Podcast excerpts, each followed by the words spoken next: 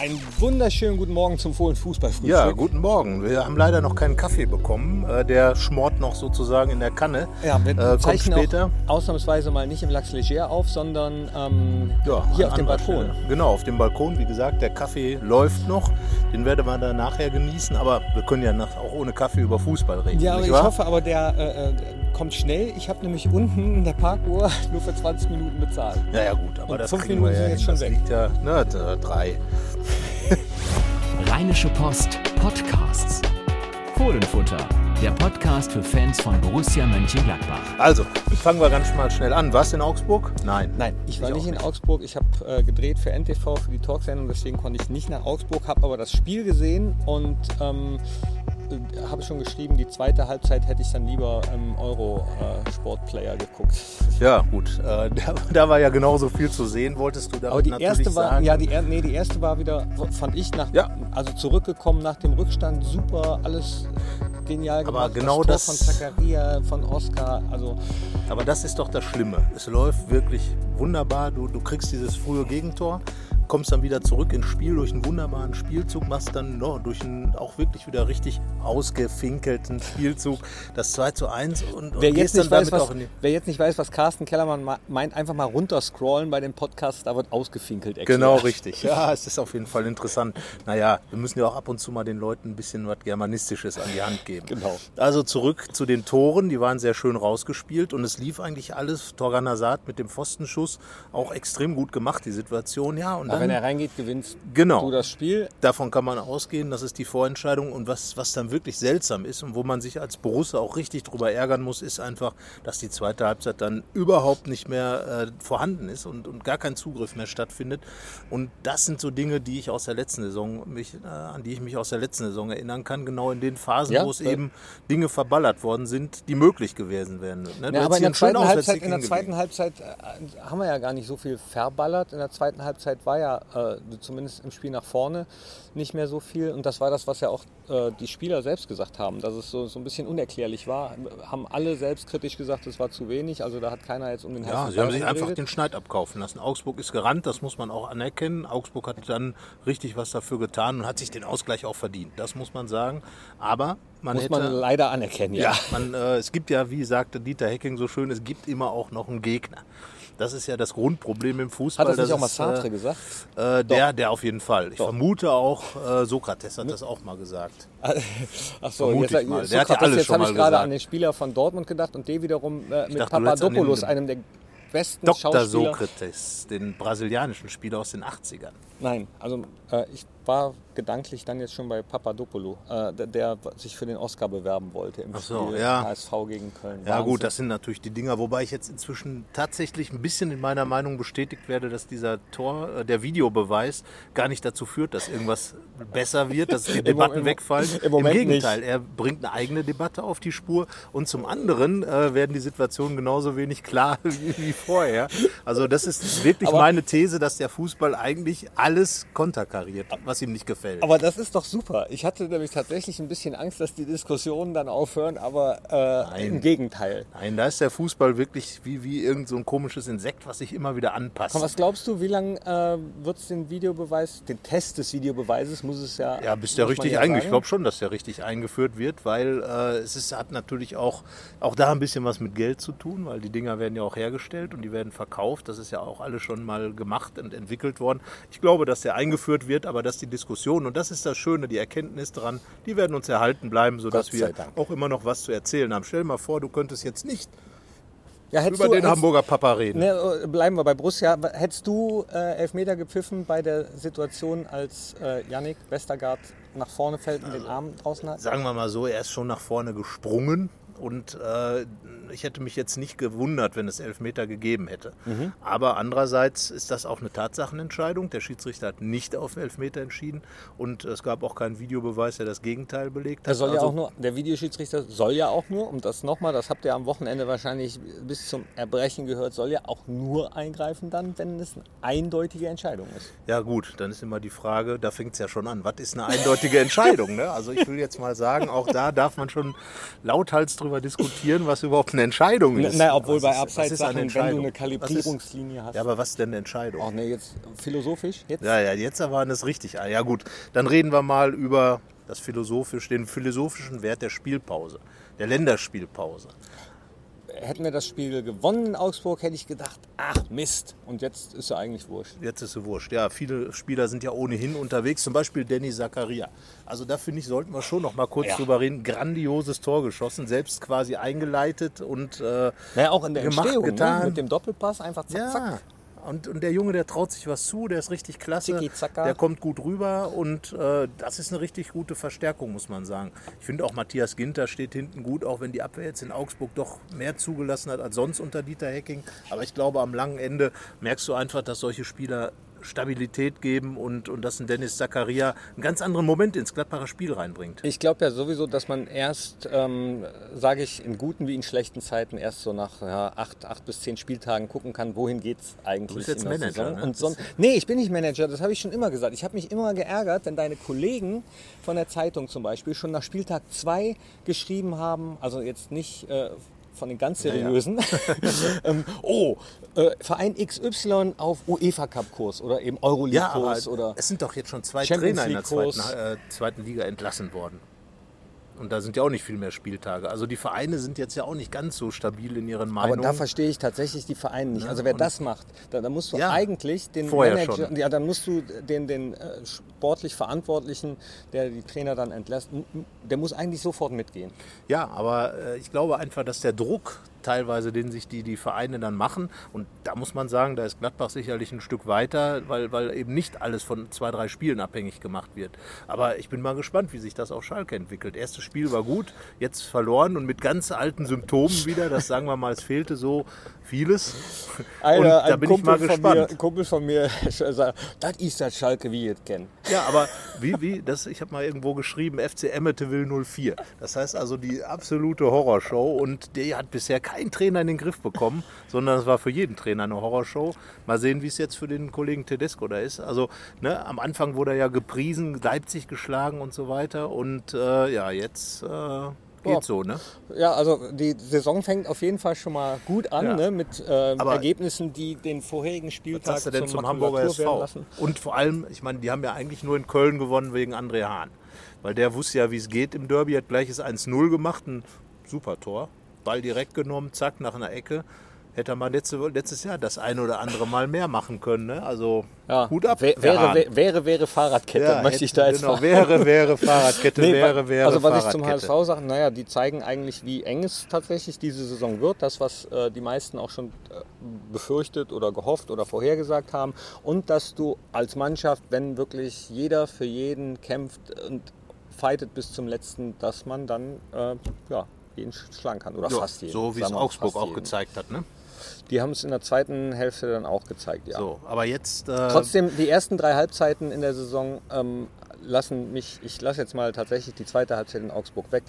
Äh, und das hat nichts damit zu tun, dass ich jetzt Manager werden will, wie du mir eben unterstellt hast. ist auch ein cooler Job, oder so. nicht? Ja. Kannst du auf jeden Fall immer telefonieren. Ist immer ein Na, Handy aber du musst immer telefonieren und selbst wenn andere Urlaub haben, musst du das Handy anhaben. Das kann auch, glaube ich, ganz schön stressig werden. Ja, ist bei dir doch auch nicht anders.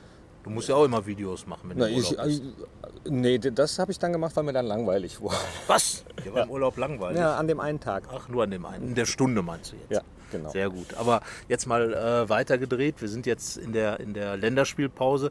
Wobei ja nochmal, es sind einige Borussen unterwegs. Lars Stindl ist wieder nominiert für die Nationalmannschaft. Damit ist er jetzt wirklich ein richtiger WM-Kandidat. Das hätte mich auch gewundert, er wenn hat den, ehrlich Ja, gesagt. natürlich. Als Siegtorschütze beim, äh, beim Confed Cup äh, nach den Leistungen äh, ihn da nicht mehr reinzunehmen. Armin Younes ist auch dabei. Ich war gestern, ich war am Sonntag, war ich in Weh, ja, ja. Das war mal der, da, hat sich das auch gezeigt. Die Fenlo haben wirklich da alles dicht gemacht und haben die, die Ajax-Spieler, die natürlich total überlegen waren, technisch total genervt. Mega genervt. Armin Younes hat das ganz gut gelöst, hat dann auch eine Flanke zum 1-0 gegeben, die Klaas-Jan Hünteler, der Altmeister, abgelegt hat und dann das 1-0. Ein paar ganz interessante Kicker dabei bei Ajax. Aber da hat sich gezeigt, dass wenn du einfach nur da so eine Bolzertruppe hast, wie schwierig das ist, da ranzukommen. Hast du Ne? Pommes gegessen? Äh, nein.